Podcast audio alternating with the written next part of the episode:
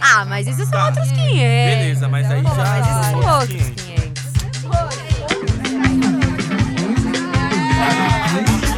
outros 500. Outros 500. Fake news foi o termo mais utilizado por Donald Trump em sua campanha eleitoral em 2016. Normalmente para notícias e denúncias direcionadas a ele mesmo. A mesma estratégia foi utilizada por Bolsonaro em 2018 aqui no Brasil. Ao mesmo tempo, os militantes de Trump e Bolsonaro inundaram a internet, as mídias sociais, os aplicativos de mensagem com notícias que, além de falsas, eram bizarras, como a já famosa mamadeira de piroca. Eu sou Natália de Campos, sou advogada, membro da Comissão da Mulher Advogada aqui em São Paulo e fundadora do coletivo Entre Elas. O conceito de fake news ainda é muito confuso para a maior parte das pessoas. Como Trump e Bolsonaro, diversos políticos usam a palavra fake news para desacreditar notícias e atacar adversários. A mídia tradicional ainda não encontrou formas de combater esse fenômeno e a legislação está bem longe de alcançar o problema. Mas afinal, o que é fake news? Quais os impactos das notícias falsas que, que estão causando na democracia brasileira e em outros países do mundo? E como podemos superar esse problema? Sou Felipe Tonetti, consultor de comunicação e marketing político e jornalista. E para conversar com a gente hoje, a gente convidou duas pessoas que têm muita propriedade para falar sobre tudo isso. E não, eles não estão espalhando fake news por aí, eu espero. É o André Zanardo, ele é diretor de redação do site Justificando, ativista pelos direitos humanos, advogado e apresentador do podcast Justificando.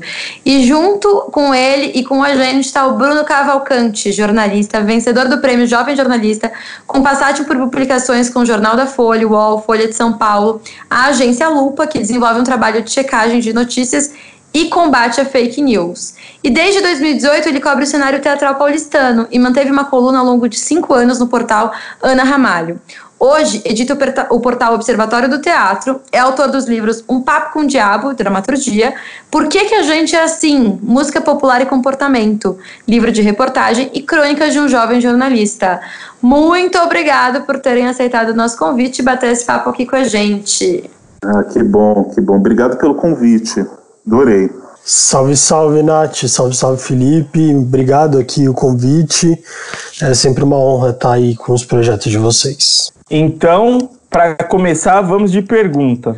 É, André, Trump e Bolsonaro costumam apontar como fake news notícias que os desagradam. É, e eles se, apro se, aproveitam de erros jornalísticos para isso, é, as famosas barrigadas. Afinal, o que é uma fake news? Então, Felipe, é, na verdade, a gente já pode começar a falar que não é só fake news, ali tem muito oportunismo, né? Eles, muitas das barrigadas que a gente vê correndo por aí dos jornalistas são inclusive barrigadas provocadas, né? Aquela, aquela notícia que ela tá quase completa e, e ali assim tem tudo para ser, mas o presidente ele recua ou ele toma outro posicionamento, então ele gosta de jogar umas ciladas. Fake news, fake news é, a gente conheceu muito né, sobre fake news nos últimos tempos, a gente sabe bem já o que é, é, mas já é um termo, inclusive, que eu, inclusive, eu falo fake news, mas muitas das pessoas que estudam o tema já não gostam mais de tanto usar esse tema, preferem utilizar como desinformação. É, mas, então, fake news, eles são, são estratégias de, de disputa de narrativa política, né? Uma, é uma estratégia suja, é uma estratégia que não é legal e deixa que a sociedade, é, de uma forma geral, desamparada sobre os preceitos do que seria a verdade. É, desamparada no sentido de saber aonde você está pisando no mundo, sabe? Dar aquela sensação quando você está voltado em, em fake news por todo lugar, de você não distinguir mais o que, que é real e do irreal. Então, esses, isso é o risco da, da, da fake news que a gente se preocupa, né? Mas, em suma, eu acho que, é, genericamente, é isso aí. Eu acho que esse conceito de desinformação ele é realmente muito mais interessante muito mais claro. É, pra gente é o que a gente deveria adotar ou usar. eu, É. particu- eu Eu- eu particularmente gosto muito dessa ideia. Eu né? confesso, eu confesso que hoje é mais fácil a pessoa entender esses conceitos chamando de fake news do que alterar, alterar o nome, mas isso é sempre um alerta que, o, que quem estuda bem o tema é, é, fala pra gente, sabe? É, inclusive, a gente fez um programa no podcast justificando aí uns três, quatro episódios atrás que a gente recebeu também uns especialistas e, ela- e eles apontam isso também, mas eu, particularmente, como comunicador, tô acostumado a chamar de fake news. Fake news também, também te dá a ideia de que a gente está falando de basicamente de uma mentira, apenas uma mentira, né? Quando na verdade a gente entra, no, como, como você bem disse, numa meia informação, numa informação incompleta e como a, a não sei se vocês se lembram, já tem um tempinho a acho que Kay- Kellyanne Conway, o nome dela, a assessora especial do Trump, que deu um novo nome para isso, de fatos alternativos. Exato. né? Então deixa de ser, deixa de ser uma mentira, deixa de ser uma informação, é um fato, é a parte do fato que interessa só quem está envolvido. Eu só queria é, puxar para uma para uma coisa que eu acho importante, quando a gente fala de fake news, embora esse termo seja muito globalizado e muito moderno, muito contemporâneo, nós estamos falando de, uma, de um ato, de uma ação que não é nova, ainda mais se a gente for pensar em política. Né? É, se a gente for parar para analisar, desde a era Getúlio Vargas, quando você tinha o Prestes, mesmo a, a- a- durante a ditadura militar, você tinha um processo muito forte de difamação do, do adversário, ou do político, ou do presidente da República, através de notícias que não eram necessariamente verdadeiras. A única diferença é que isso parece que se inverteu. Então, ao invés de você difamar uma pessoa pública, essa pessoa pública difama a informação, aqueles que dão a informação a partir de uma, de uma barrigada, de uma informação falsa que é produzida como foi, foi bem dito por eles mesmos, né? Eu que trabalho com campanhas eleitorais, trabalho com isso, é muito comum mesmo. Eu acho que em 2018, aí, para ser mais claro, o que, o que ganhou de proporção foi porque você tinha muito mais trabalho antes para criar uma desinformação e você alcançava menos pessoas. Com o WhatsApp, principalmente, com, com as mídias sociais, o boom foi muito grande. As pessoas não estavam preparadas para o volume de informações falsas, de meias verdades e tudo mais. Eu acho que 2018 foi um, um marco mesmo, pelo menos para mim. Eu trabalhei em, em eleições aí desde 2012, mas 2018 foi complicadíssimo. Antigamente, essas desinformações eram geralmente voltadas para um adversário político. Né? Agora, essa desinformação está massivamente voltada para a imprensa e para setores da sociedade que não são a favor das, das, entre aspas, políticas públicas do atual governo. Isso eu falo no Brasil, isso eu falo no, principalmente no Brasil e nos Estados Unidos. Né? Inclusive, o problema é tão grande que a Comissão Europeia ela considerou a desinformação como a doença do século. E eles dizem que os esforços da, das plataformas digitais nunca vão ser suficientes para combater a propagação das notícias falsas da internet. Então, o problema ele é gigantesco. Justamente linka já com a própria a próxima questão que eu ia levantar. A gente tem nas últimas semanas essa questão do inquérito do STF sobre as fake news. No episódio passado a gente já deu uma escutidinha no porquê que isso é perigoso, o STF investigar, abrir o inquérito, enfim, fazer e depois julgar. A gente já discutiu um pouco essa parte jurídica. E aí, eu queria que vocês comentassem um pouco como que a gente faz para combater as notícias falsas. É, o que que faz? A gente tem que legislar melhor, a gente tem que educar mais, é um combinado de tudo, porque a gente já percebe, eu acredito que vocês vão saber mais do que eu, inclusive, que a simples notícia verdadeira, né, ou seja, a notícia no caso, né, ela não é o suficiente para combater a mentira. Então, o que que a gente faz para conseguir combater isso? Então vamos falar da parte jurídica. Essa parte jurídica, ela hoje, ela é um problema no mundo inteiro. porque ela vai entrar em conflito muitas vezes com os limites da liberdade de expressão. Então, é, a gente vê, por exemplo, aqui no Brasil, a legislação, é boa parte para combate das fake news, elas já podem ser utilizadas com aquilo que a gente já tem de legislação. Então, quando tra trata de difamar alguma pessoa, de difamar alguém, claro, existe legislação penal para isso. Existe é, danos morais para algumas eventualidades. É, existem situações específicas, por exemplo, é, no direito penal, que quando você dissemina uma informação falsa, é, no sentido de, de, de da possibilidade de você criar uma crise sanitária, isso tem, a gente já tem tipos penais para isso, por exemplo. Então, é, a gente está se degladiando é, dessa situação porque a gente ainda não tem como caminhar de forma segura sem atacar as liberdades individuais, porque o direito ele se faz de uma por interpretação muitas vezes. Então, a disputa de narrativa, ela se dá muitas vezes num aspecto político e não necessariamente jurídico.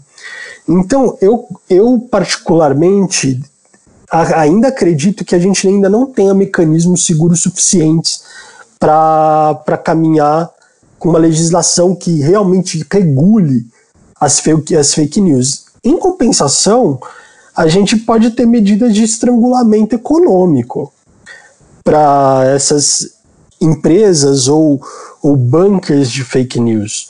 Isso seria uma, uma solução. Outra solução também, que, claro, a gente está falando de medida de longo prazo, é ensinar a população a lidar com as plataformas, lidar com, com as informações.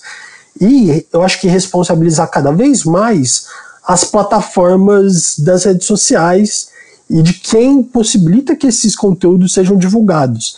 É porque essas plataformas mesmo elas conseguem fazer alguns tipos de restrições de, de conteúdo. O inquérito, o inquérito das fake news é, ele acontece de uma maneira política, porque ele é, ele é um inquérito que você está falando, ó, tem a CPMI das fake news que está dentro do Congresso e a gente tem o um inquérito no STF. O inquérito do STF, ele é um enrosco. Não, não pela razão dele existir em si. Ele é um enrosco porque e quem que inicia esse inquérito?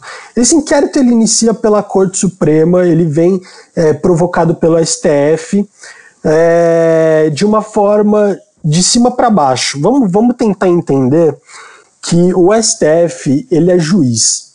O STF ele não é parte. O STF ele não é detentor da ação penal, por exemplo. É, quem que poderia pedir a abertura de um inquérito? É, poderia ser o Ministério Público. Só que o Ministério Público ele está na mão neste momento de um companheiro do Bolsonaro, vamos assim dizer, alguém indicado pelo Bolsonaro e que já se demonstrou é, ser bem partidário das causas dele. Isso está gerando um, uma crise política dentro do Ministério Público de que eles não têm autonomia suficiente para agir. Isso o STF entendeu. Que, que seria difícil o Ministério Público tomar uma iniciativa. E de forma arbitrária, o STF vem e abre um inquérito com base numa portaria do STF que dita somente assim: eles podem abrir uma ação se for para lidar com algumas situações é, referentes a, a, ao funcionamento interno do STF. Só que eles fizeram uma ginástica jurídica gigantesca para falar: olha, a gente pode abrir um inquérito aqui. E, na verdade, eu sou muito contra a forma que o STF abriu esse inquérito, apesar de não discordar do mérito desse inquérito. Acho sim que tem que existir essa investigação.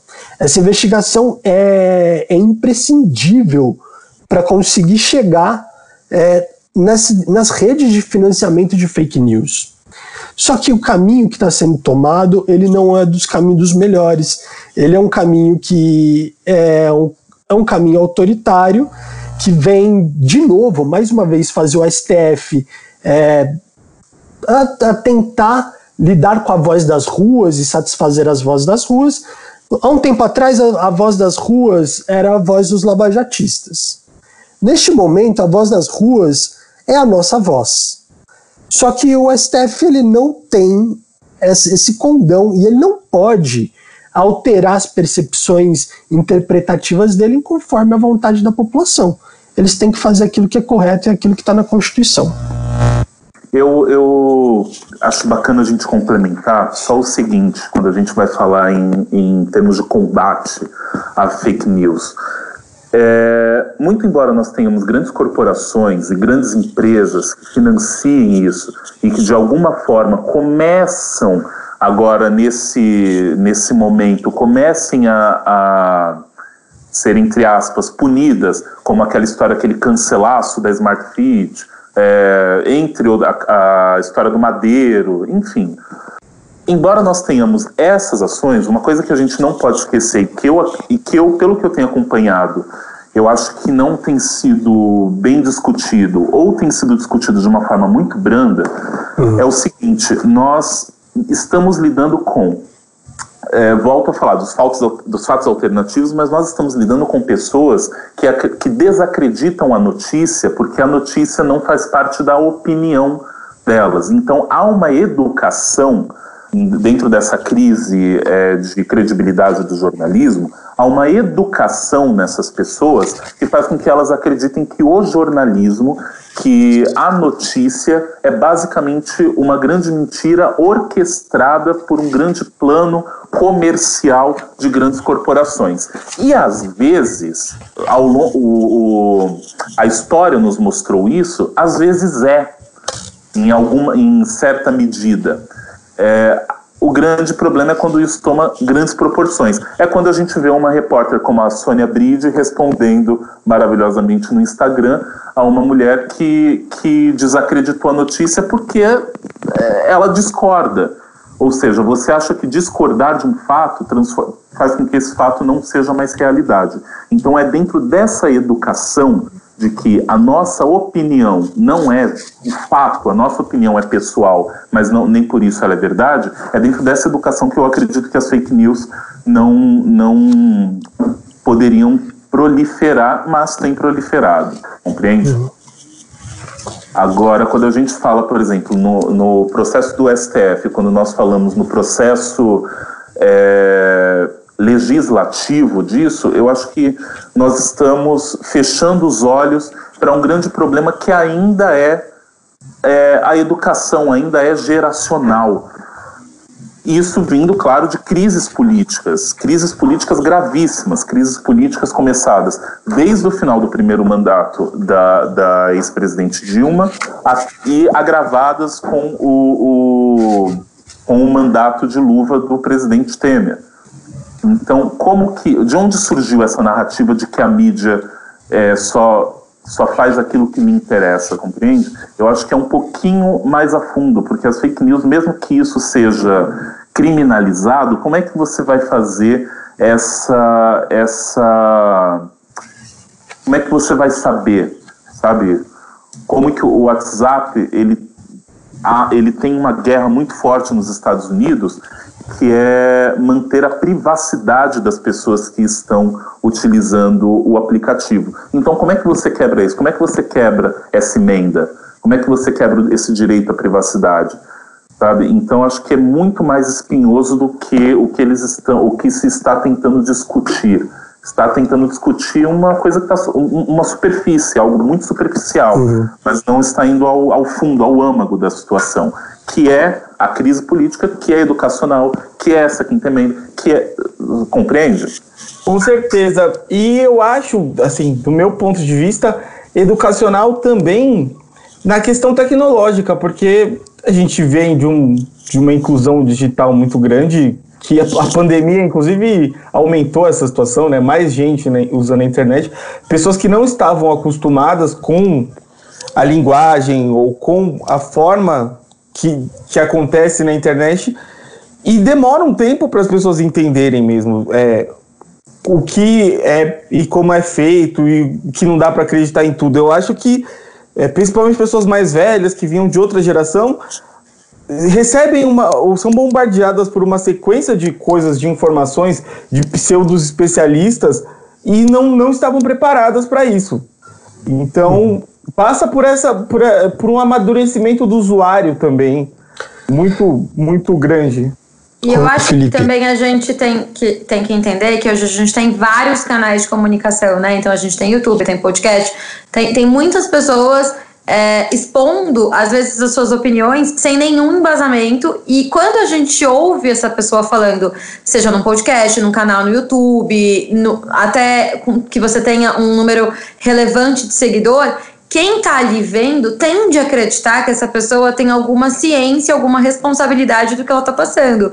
E aí a gente que estuda é, essa questão das fake news ou, ou, essas, ou alguém que tenha um pouco mais de acesso à informação, porque a gente tem que a gente permeia inclusive pelo acesso. A gente está falando de muitas pessoas que têm um pacote de dados que não permite que, que acesse, que constate, que, que vá verificar se essa informação é verdadeira ou não, além da maldade e tudo mais.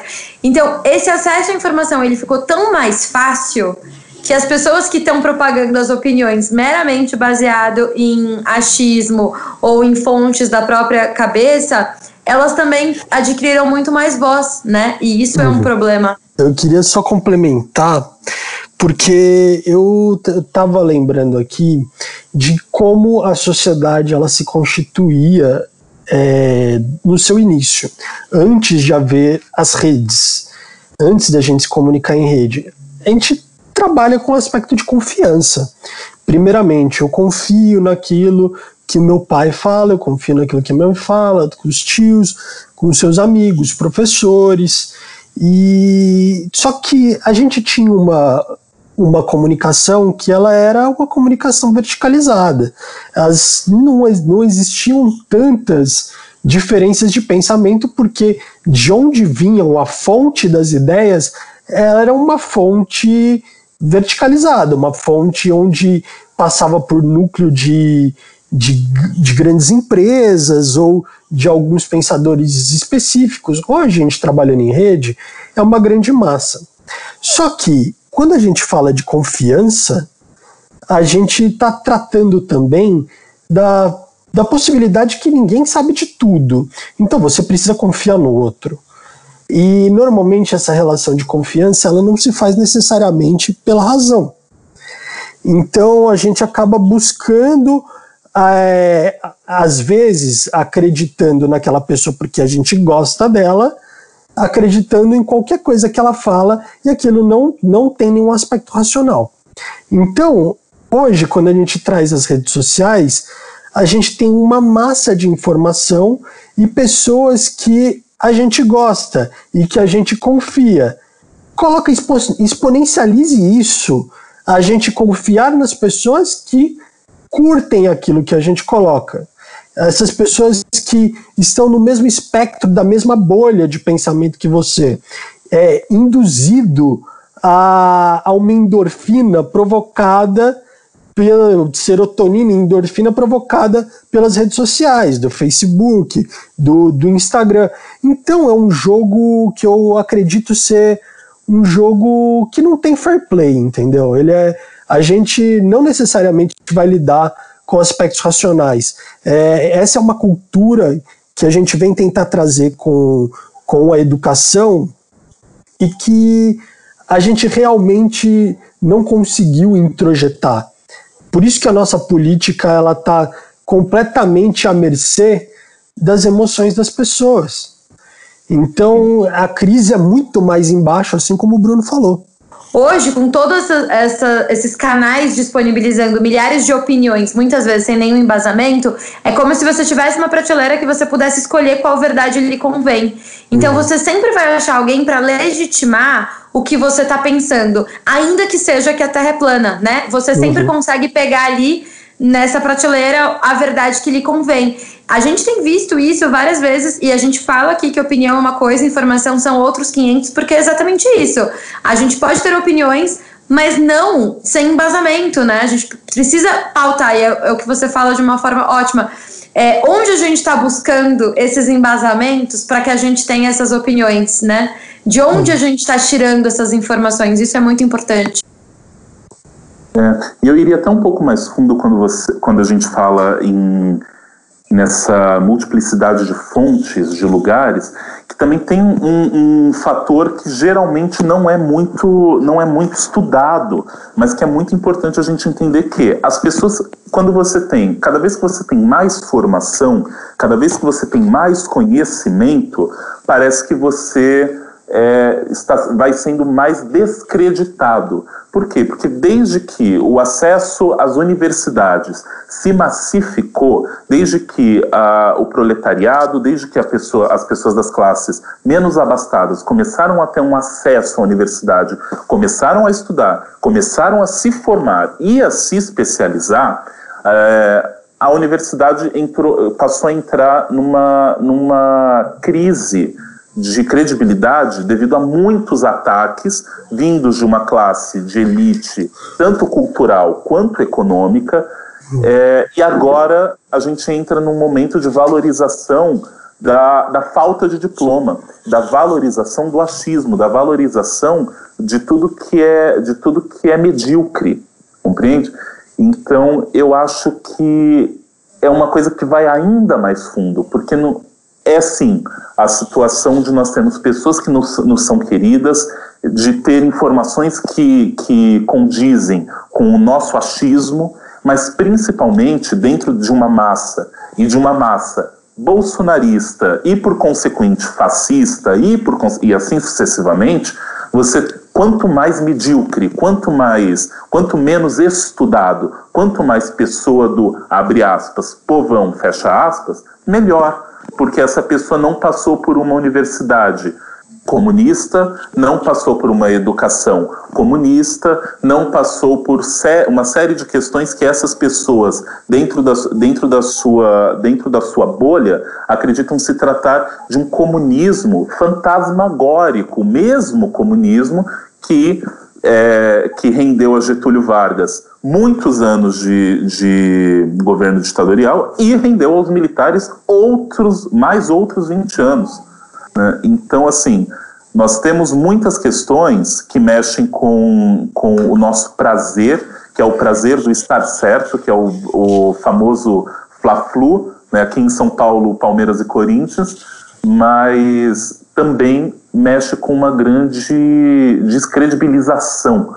Essas, é, essas universidades, principalmente públicas, estão descredibilizadas, a educação está descredibilizada, haja visto o nosso genial ministro da Educação.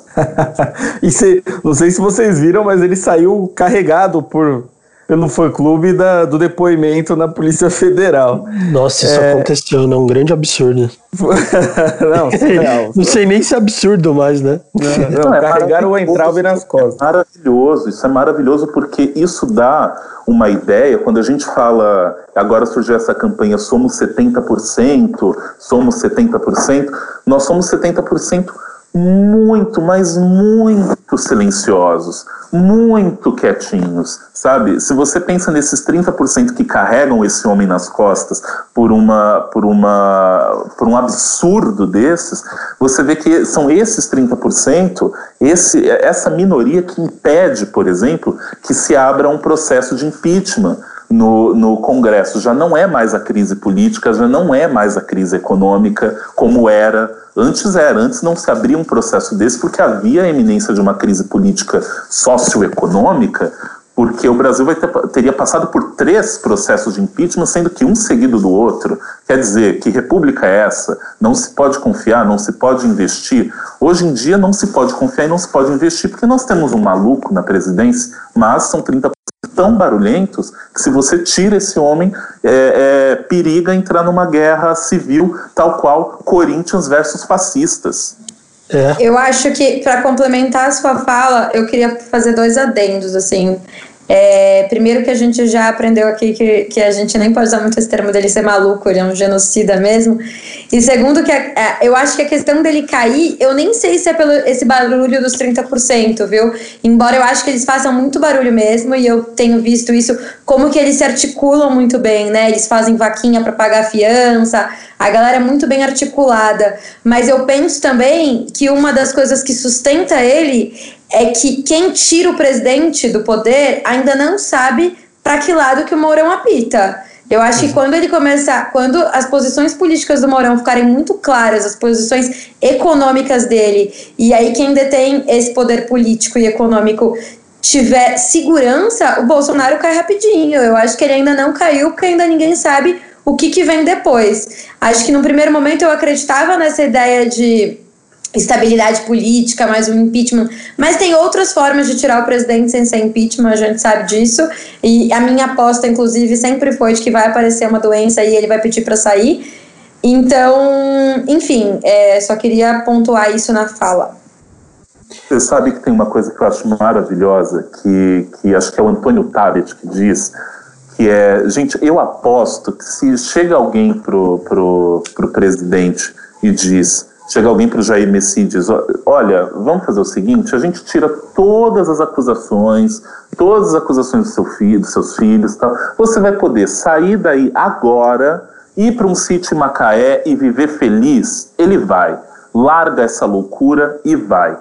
É, porque ele me parece tão uma pessoa tão desesperada para sair e não encontra formas, não encontra jeitos, enquanto, por outro lado, também o poder permite que a sua, a sua prole permaneça livre, né? É, eu, minha, eu... minha percepção é muito diferente. Eu já acho que ele é muito agarrado ao cargo, assim. Uma coisa do tipo, a bola é minha e eu vou ficar até o fim jogando, porque a bola. Eu jogo mal, mas quem é dono da bola sou eu. Eu, eu vejo ele mais assim. É, eu, eu tenho a percepção de que, de que o Bolsonaro até é sim um cara apegado ao poder, mas também ele ele não tá aguentando, ele não tá aguentando o tranco. Mas assim, eu, eu acredito que é, venha naquele aspecto de vitimização que ele sempre traz, sim, daquela personalidade narcisista dele, assim, que ele é sempre o centro do universo e quando ele é atacado, é, não é por algo que ele fez, mas pelo fato dele ser vítima. Então, esse é o típico, a típica característica fascista de, de que ele possa tentar fazer uma perpetuação, não necessariamente dentro do poder institucional, porque ele não tem competência para isso, mas dentro do imaginário fascista da extrema-direita. Então, por exemplo, se ele tomar, tomar uma rasteira e sair é, ele, ele acaba se engrandecendo nessa situação e perpetuando alguns anos de luta civil, eventualmente, aqui no Brasil. Ah, mas então, eu concordo plenamente. É, não luta armada civil e tudo mais, mas é, o discurso do bolsonarismo, desde antes da, da campanha, ele só seria construído com ele no poder. O custo é alto demais, o que a gente está passando é, é surreal. E se ele sair agora com seus 30%, é, eu concordo plenamente. É, essa, ele vai continuar sendo o messias de uma parte dessa galera. Uhum. E aí, só para resgatar algo que foi dito antes, o voto ele é sempre emocional.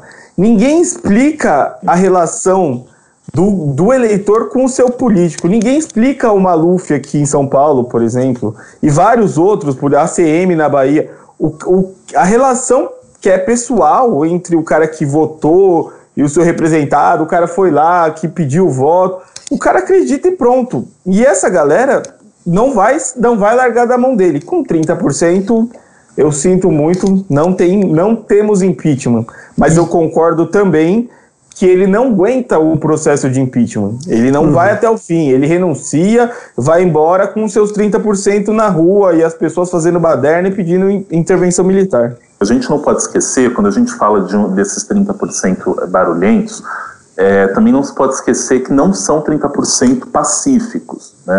Vamos lembrar aí do, do atentado à sede do Porta dos Fundos, por exemplo, que foi um atentado explicitamente bolsonarista. Né? Dentro de todas as, as as diretrizes do bolsonarismo, não necessariamente do presidente, mas daquilo que se criou em cima da figura dele, foi um atentado bolsonarista. Então, assim, por mais que existam essas pessoas barulhentas da terceira idade que saem carreatas nos seus Porsches e captivas, etc., na Avenida Paulista, existem as pessoas que saem com bombas caseiras, existem as pessoas que saem de fato armadas para matar porque acreditam que é assim que se faz. Né? Então, quando a gente pensa que não vai haver uma luta armada, talvez haja, em menor escala, mas talvez haja.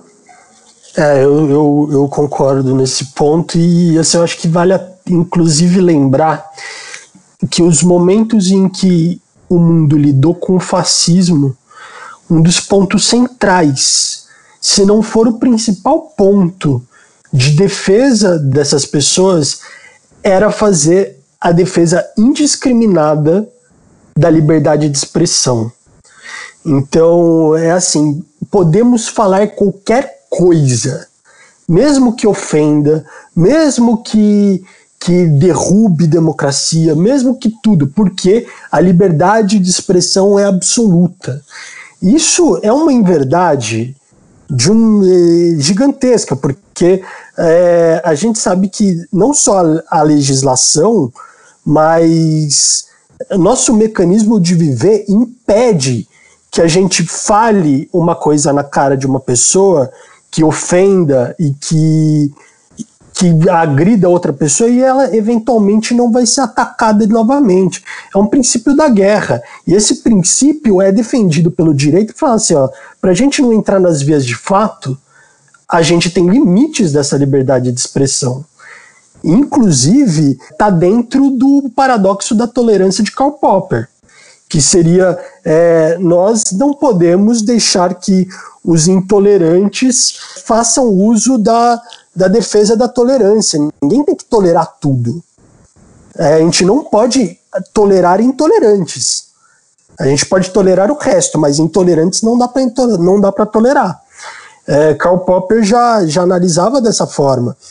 Então, é, essa defesa que a gente faz da que essa defesa que eles fazem da verdade, da verdade não, da, da, da liberdade de expressão, é uma defesa que foi feita no fascismo da Itália, é uma defesa que a gente pode ver que estão em todas as lutas e por isso que deve ser um instrumento central da luta antifascista.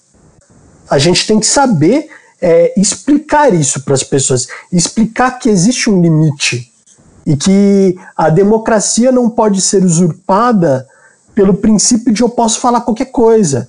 Não é porque a gente vive uma democracia que você pode falar qualquer coisa. Existem limites. O direito serve para regular esses limites. Exatamente, André. E sempre lembrando que é isso, né? A, a democracia ela te legitima a supostamente falar qualquer coisa, mas ao mesmo tempo a gente tem que ter essa regulamentação, porque o qualquer coisa não vale se for, se for incitar o ódio, qualquer coisa não vale se for para você propagar aí esse fascismo. Então a gente precisa realmente tomar muito cuidado com esse linear.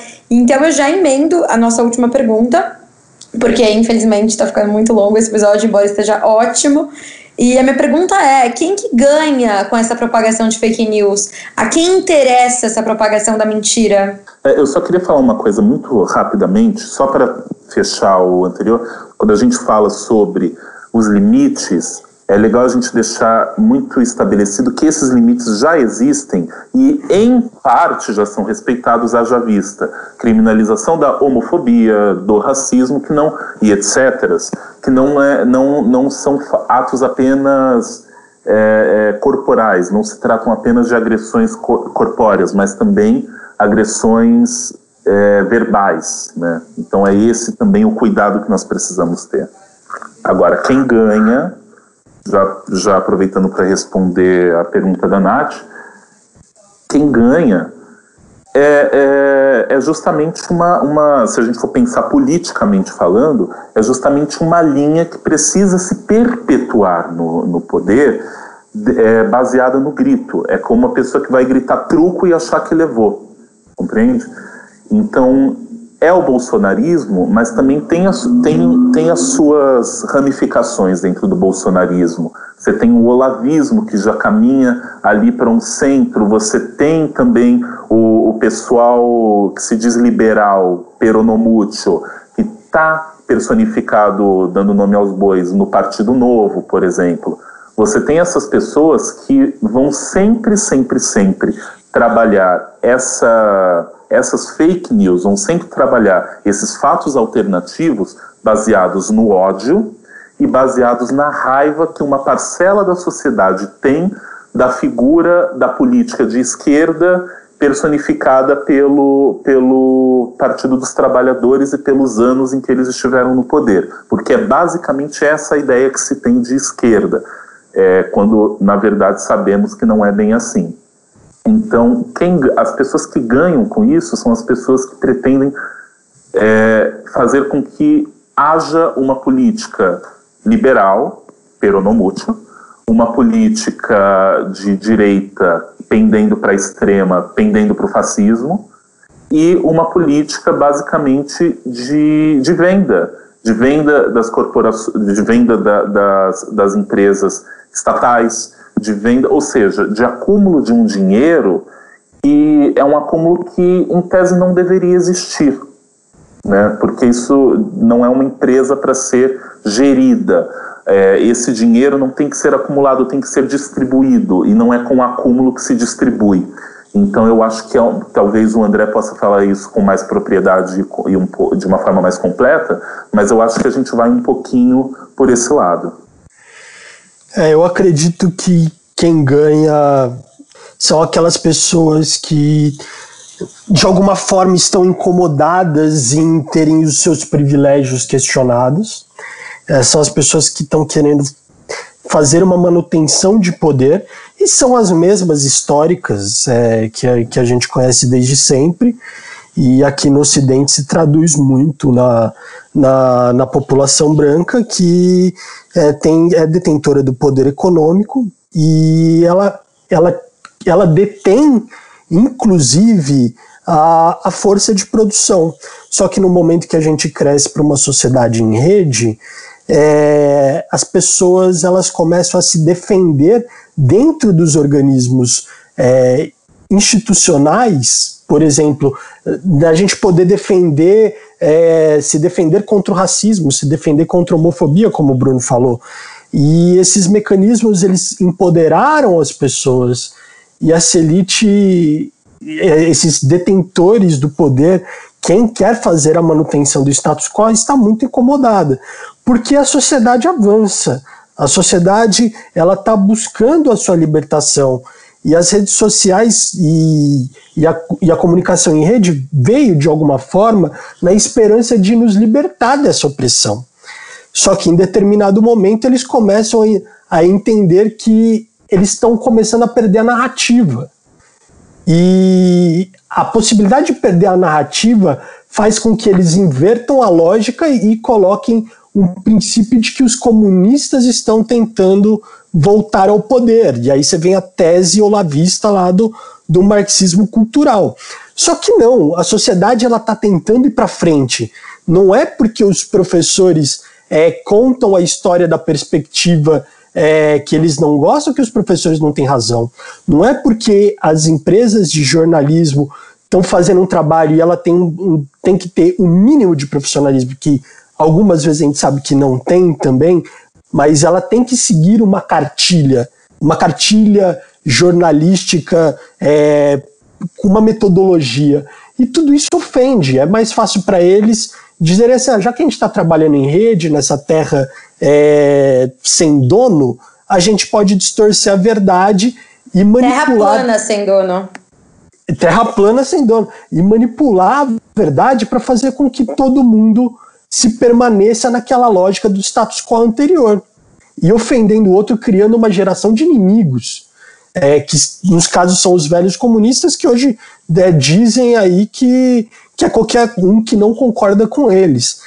Então a crise ela é gigantesca e existem teses incríveis mostrando que a gente pode estar tá vivendo já um processo de infocalipse. Eu já vinha tratando esse tema há algum tempo e ele só cresce. Só cresce. A gente vê que essa pandemia, as pessoas estão morrendo por falta de responsabilidade, por não querer acreditar na realidade.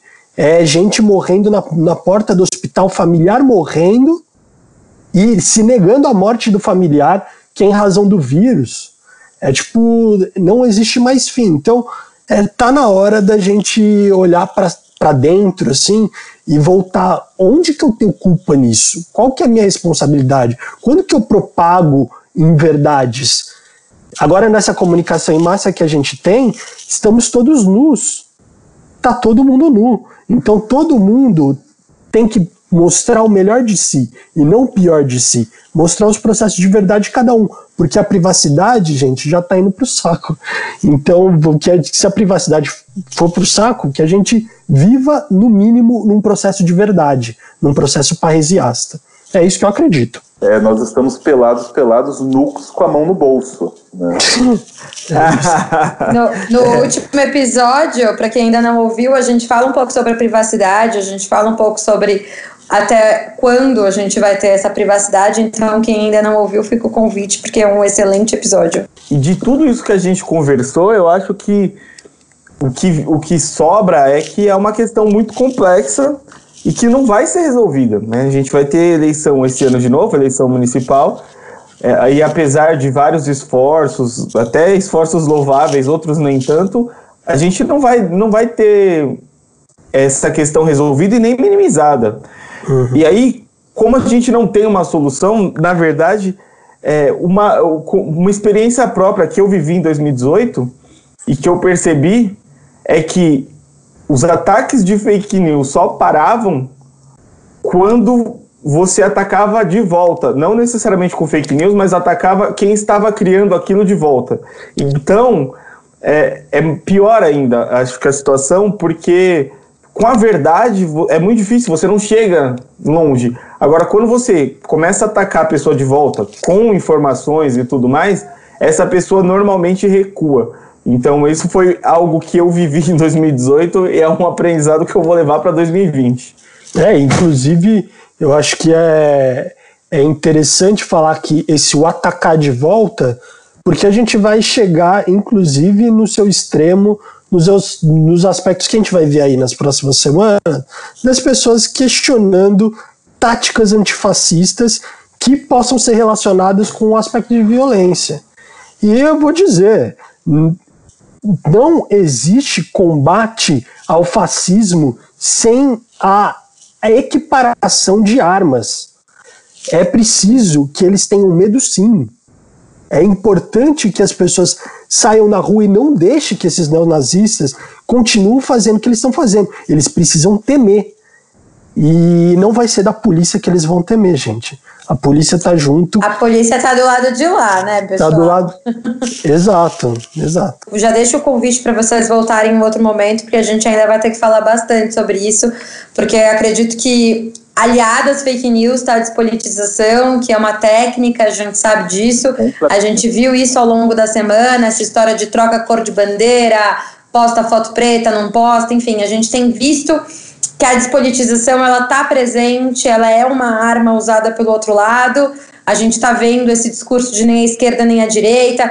Teve eu eu vou puxar a vinheta para a gente falar dos momentos bizarros, porque eu acho que vai caber bem aqui na minha sequência de raciocínio. Conta pra gente, e aí, quem assume é o Aécio? Jamais, senhor presidente, jamais em qualquer tempo houve qualquer crime, houve por parte, por minha parte ou daqueles que trabalhavam comigo, recebimento de propina. Bom, essa semana foi uma sequência de momentos bizarros, como todas as últimas semanas, como tá sendo, assim, uma questão atrás da outra. E eu tinha pensado no momento, mas enquanto eu falava sobre a despolitização, me veio a questão de um vídeo que a Xuxa postou essa semana. Não sei se vocês tiverem o desprazer de assistir ou não, mas é o vídeo de uma pessoa que eu não sei quem é, com cara de choro, cara de vontade de ir no banheiro, não consegui detectar. Que ele começa o vídeo falando essa semana eu comecei a ver aquilo. E aí eu queria entrar e matar aquele policial. Então eu pensei, eu sou antifascista. E aí, conforme eu ia vendo a violência pregada, eu pensei, eu sou antifascista. E é um vídeo completamente despolitizante, é uma coisa que deveria ser proibida de se propagar. E você vê os comentários, você fala. Meu Deus, nada supera isso. Mas aí vem uma coisa que supera, meu povo. Tem uma coisa ainda pior que esse vídeo que é essa tal da Luísa Nunes, que eu não tinha uhum. o desprazer de conhecer e eu tive o desprazer de conhecer. E, e ela fez um vídeo essa semana para falar sobre o racismo e ela assim, é um vídeo de um chorume e, e, de uma preocupação que, que a gente tem que ter com essa pessoa que tem, sei lá, milhares de seguidores e ela fala no vídeo, basicamente, para quem não teve o desprazer de assistir, que o racismo ele existe porque estatisticamente os negros cometem mais crime. Então, estatisticamente é normal que você atravesse a rua quando você vê um negro, porque eles cometem mais crime. E ela fala isso numa tranquilidade, ela fala isso numa propriedade da ignorância, que se isso não for bizarro, eu não sei mais o que que é, assim, foi uma coisa que me deixou muito assustada, muito indignada, e os dois vídeos eu acabei compartilhando, embora eu saiba que pro algoritmo isso não seja bom. Mas eu fiquei pensando que a gente precisa demonstrar o que é a despolitização e o que, que ela faz com uma pessoa, porque é muito preocupante. Bom, é, André, conta pra mim qual foi, pra gente no caso, qual foi o seu momento bizarro da semana. Nossa, esse, esse também foi um momento assim que eu fiquei assim, chocado. Tem tudo a ver com o que a gente está falando do programa de hoje aí. Mas teve um, acho que uma coisa tão complicada quanto e, e, e, preocupante nesse aspecto de como as pessoas estão achando que elas podem fazer o que elas querem, que a gente viu um deputado estadual em São Paulo, é, chamado Douglas, do PSL, que ele simplesmente utilizou os esforços e o dinheiro que tem dentro da Assembleia para fazer uma lista é, com o nome de, de pessoas que possivelmente é, participariam da luta antifascista. E essas listas são comumente divulgadas dentro de, de pequenos grupos neonazistas. Sai uma lista de, de antifascista para os neonazistas é, atacarem durante o ano, todo ano. Agora, dessa vez, a gente viu um deputado, possivelmente ligado com esses grupos, as táticas são as mesmas e existem algumas histórias sobre isso, que teria feito essa lista com mais de mil pessoas. Eu tive acesso é, não é legal ter isso, tem um, vários colegas. Eu ia, que... eu ia falar isso, André. Quem teve acesso, gente, por favor, não compartilhe. É o tipo de coisa que você verifica se seu nome tá lá, se tem alguém conhecido, mas e processa esse cara, porque ele é um imbecil e merece ser processado. Mas é o tipo de material que não tem que ser repassado, o tipo de material que tem que ser isolado e deletado e, e não propagar isso. Meu nome não está na lista, eu não sei se eu fico ofendido ou não, mas meu nome não está nessa lista. É, que, que, bom, que bom. Mas, é, em, em, suma, eu acho que isso é, o, é, isso é o pior que a gente viu, porque é um deputado. Então, eu espero que esse deputado seja deletado da Assembleia, porque a gente não pode ter nazista no poder. Olha, eu, para citar o, o, o meu momento, eu vou precisar também citar uma fala da Nath, quando a Nath fala sobre a despolitização eu vou até um pouquinho mais fundo, e eu acho que esse momento que a gente vive, é, parafraseando Walter Hugo Mãe, é o da desumanização. Né? Então não tem como eu citar outro caso senão da a morte do menino Miguel, que levou, eu acho que assim, isso leva a gente sempre a um a, a uma discussão que é que nunca vai, acho que não vai sair tão cedo da nossa pauta, que é o racismo velado, que é a, a questão das grandes, as grandes, os detentores das grandes fortunas, que é a classe média alta, que são essas pessoas que acreditam que vivem num, num mundo só deles. E isso eu vejo como uma desumanização, né? vejo como, como Algo terrível. Então a morte dele veio só para fechar uma semana que já foi assim é, estarrecedora. Estarrecedora. Não sei se nos últimos tempos a gente teve uma semana com tanta coisa ruim, tanto de eventos políticos, tanto de eventos é, humanos, quanto de perdas, né? Então eu que estou muito envolvido com o teatro, tivemos nesses últimos dias tivemos perdas assim irreparáveis. Maria Alice Vergueiro, é, Carlos Colaboni, Jacob Hissel.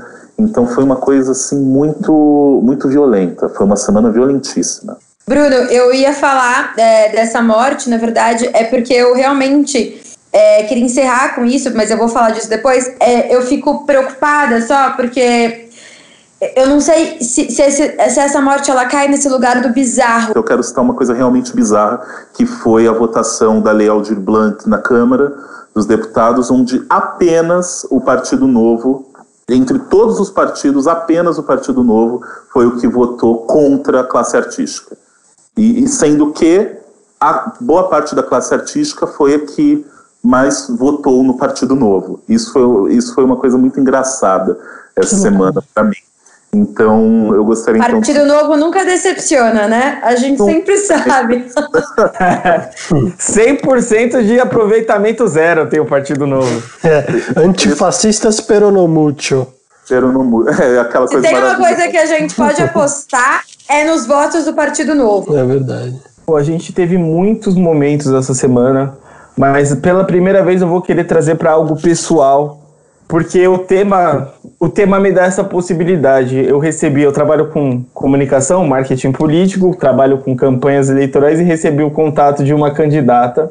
E eu comecei a conversar com ela pelo telefone e perguntei por que ela queria ser candidata. Ela disse que era por conta das crianças, ela queria salvar as crianças, melhorar o mundo para as crianças. Eu falei, pô, tá bom, uma pauta interessante. E aí ela começou a falar que as crianças de seis anos estavam tomando é, remédio na escola para ser doutrinadas pelo comunismo. E. O que, que tem nessa água, gente? Essa é séria. Eu não, eu não tomei esse remédio, eu devia ter tomado. Nossa. Será que eu tomei, cara? Minha mãe me dá uns negócios aí que. Passei 40 minutos no telefone com essa senhora me falando cada absurdo. Ela encerrou falando. Eu perguntei se ela ia sair pelo bairro da Vila Mariana, onde ela mora, ela falou que não, porque na Vila Mariana só tem comunista.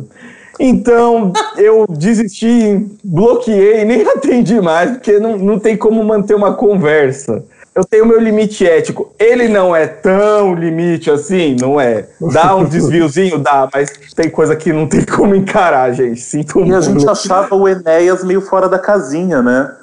Nossa, ele ia estar em casa. Não, lúcido. É, né? É, Um grande homem. É, exatamente. Agora, gente, para finalizar, a gente sempre pede uma dica cultural. Eu vou começar com a minha e eu vou ficar com, eu não sei se todos conhecem, imagino que sim, mas com um perfil do, do, do Twitter chamado Sleeping Giants Brasil, Pô, legal, que é um não. perfil que está fazendo sucesso agora, que está fazendo um trabalho muito bom de combate às fake news com aquela questão econômica, né? Que acho que foi o André que falou. O que eles fazem é marcar em grandes empresas que estão anunciando em sites de fake news e falando: e aí, vocês vão continuar? E as pessoas vão cobrando. Já conseguiram desmoneti- desmonetizar um site e já estão com o segundo alvo. Então, quem não conhece, acompanhar o trabalho do Sleeping Giants Brasil é muito bom. Cara, já aproveitando então, vou duas dicas, uma rápida também do Twitter. Nessa pegada do Sleeping Giants, para você que não é o robô do Bolsonaro, para você descobrir quando tem umas tags aí que estão sendo levantadas absurdas e provocadas por robôs, tem um perfil também que chama arroba botsentinel. Bot É muito Sentinel. bom, é muito bom E aí, também. aí, meu, sobe. Você vê que ali já tem uma, uma, uma hashtag ali no Trending Topics bem bolsonarista. Você vai lá, daqui a pouco acusa o Bot Sentinel. Temos robôs trabalhando para esse para essa hashtag subir. Então vale a pena seguir isso aí. E eu queria também fazer uma dar uma dica aí de um livro de um, de um companheiro da autonomia literária então é um livro da editora Autonomia Literária, chama Antifa, o Manual Antifascista, escrito por Mark Bray. E assim, para quem está gostando desse papo, acho que tem tudo a ver, porque é como que você combate o fascismo e esse livro ele foi escrito é, para construir as teorias antifascistas no pós-guerra. Durante a guerra, todo mundo escrevia. Você vê um monte de cara aí genial escrevendo. No pós-guerra, ficou uma coisa um pouco mais confusa e que o Mark Bray ele vem para consolidar assim como que a estrutura antifascista funciona e como que se previne que os caras cheguem no poder. Então esse livro ele vai assim até até a tomada de um golpe fascista, assim, o que fazer até a tomada de um golpe fascista. Então, ó, se vocês tiverem aí uns, sei lá, uns 15 dias para ler, ainda dá tempo. Ainda dá tempo de ler, porque ainda a gente não tomou eu golpe. Eu gostei que a gente tem prazo, né? Ó, corre. É, eu adoro os meninos da Autonomia Literária, Cauê, todo mundo ali, um beijão. E ótima dica, ia estar na minha também. Bruno, conta pra gente sua dica cultural, por favor. Gente, vocês estão com dicas tão maravilhosas em termos eh, tão, tão modernas, tão contemporâneas, que eu já nem sei mais. É, mas eu tenho duas eu tenho duas coisas que eu quero indicar, mas antes de indicar essas duas coisas, eu quero falar de um perfil também, que é um, não é nada relacionado ao fascismo em si, mas é o perfil Dona Fernandona, que é feito pelo Tiago Chagas, que é um ator aqui de São Paulo, que é um ator incrível, que personifica a Dona Fernanda Montenegro. E ele viralizou quando, depois daquela entrevista medonha da Regina Duarte, é, como uma mensagem para a Regina, e aí foi quando saiu uma, uma hashtag que foi Regina Sua Ordinária. Então é, é, é, hilário. Se vocês puderem seguir, sigam. Agora, as minhas dicas mesmo, eu queria indicar uma peça que está em cartaz no. É um experimento cênico que está em cartaz no Zoom, chamado Pandas ou Era uma Vez em Frankfurt, que é uma peça que é baseado numa, num texto chamado A História do Urso Panda, contado por um saxofonista que tem uma namorada em Frankfurt, do Matei Wisniewski, e é uma peça interpretada pela Nicole Corderi, pelo Mauro Chames, sob a direção do Bruno Cotti, está no Zoom, é maravilhoso. O, a verba é, que é arrecadada vai toda para o fundo Marlene Collet, que é um fundo de auxílio emergencial para a classe é, das artes cênicas, principalmente aqui de São Paulo, mas com foco em todo o Brasil. É, meia horinha de peça é sensacional para a gente voltar a ter um pouquinho desse contato com o teatro. E a última dica que eu tenho para dar, dentro do nosso tema, é um livro também, esse um pouco mais antigo, mas que se chama A Era do Escândalo, que é um livro do Mário Rosa, que é um publicitário, que era um publicitário, enfim, depois enveredou para o jornalismo também, que é um livro que retrata alguns dos maiores escândalos da política, da imprensa e da sociedade brasileira. Entre eles está, entre eles está a queda do voo 402, a, agonia do, do, do Covas, é, bastidores do, do, de um dos grandes apagões da era FHC e assim sucessivamente. São muitos, a crise da telefônica, enfim. É um livro muito bom, muito bom mesmo, e que vale um pouquinho para a gente entender é, como, que essa, como que nós chegamos nessa crise social, política e de imprensa que nós vivemos hoje. Caraca, que dica bacaníssima. Eu não tinha visto ainda teatro online, com certeza eu vou querer acompanhar isso.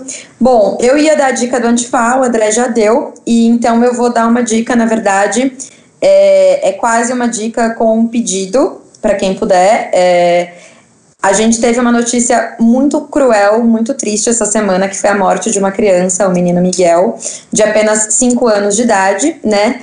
E a sua mãe, a Mirtes Renata de Souza, além de ter perdido o filho, muito provavelmente também perdeu o emprego, embora ela seja provavelmente uma laranja, ela está registrada como servidora da prefeitura de Tamandaré. Caso isso não seja fake news, mas parece que não é, tá, tá bem respaldado aqui. E o, And, é, o Anderson França, ele tem um perfil no Facebook.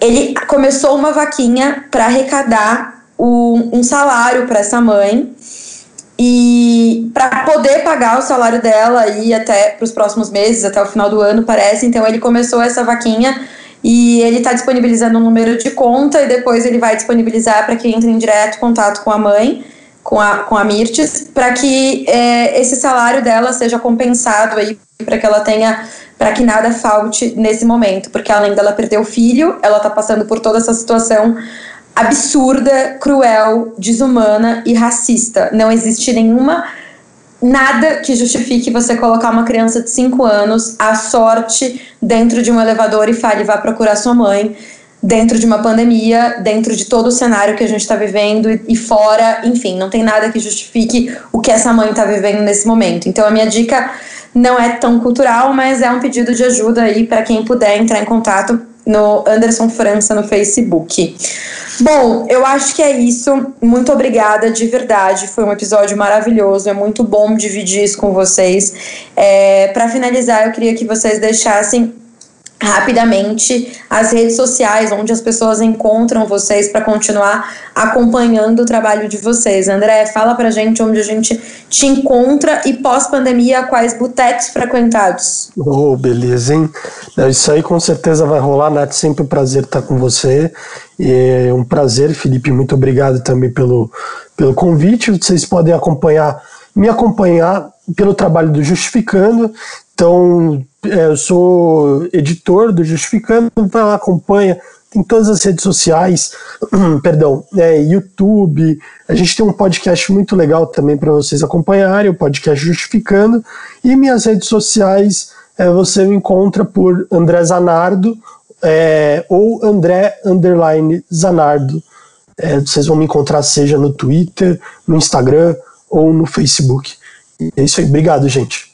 Vocês podem me encontrar principalmente é, no portal Observatório do Teatro, que eu faço esse trabalho baseado, eu faço esse trabalho cobrindo a cena teatral, tanto de São Paulo, do Rio e agora do Brasil inteiro online. Então, para quem tiver interesse em voltar ou em conhecer mais peças, mais obras, etc., todos os dias com notas exclusivas, quentes e, enfim, e nas redes sociais você me acha como Bruno.cavalcante no Instagram. E assim a gente vai conversando. Eu vou adorar receber todo mundo. Felipe, fala a sua rede social aí para quem ainda não te segue.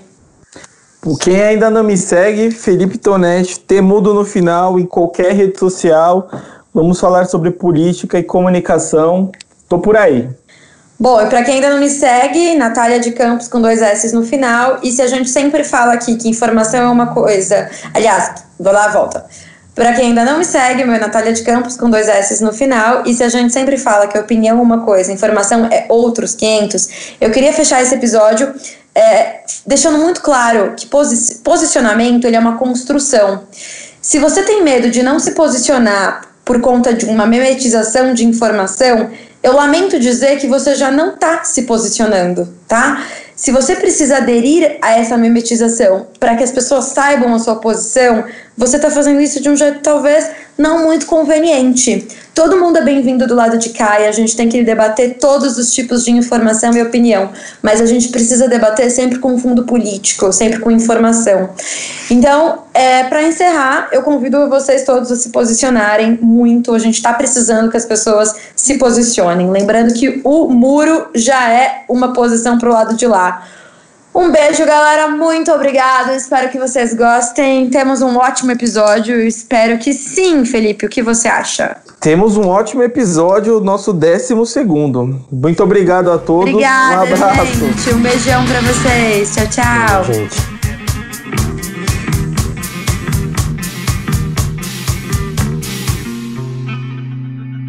Esse podcast foi um oferecimento de. Estou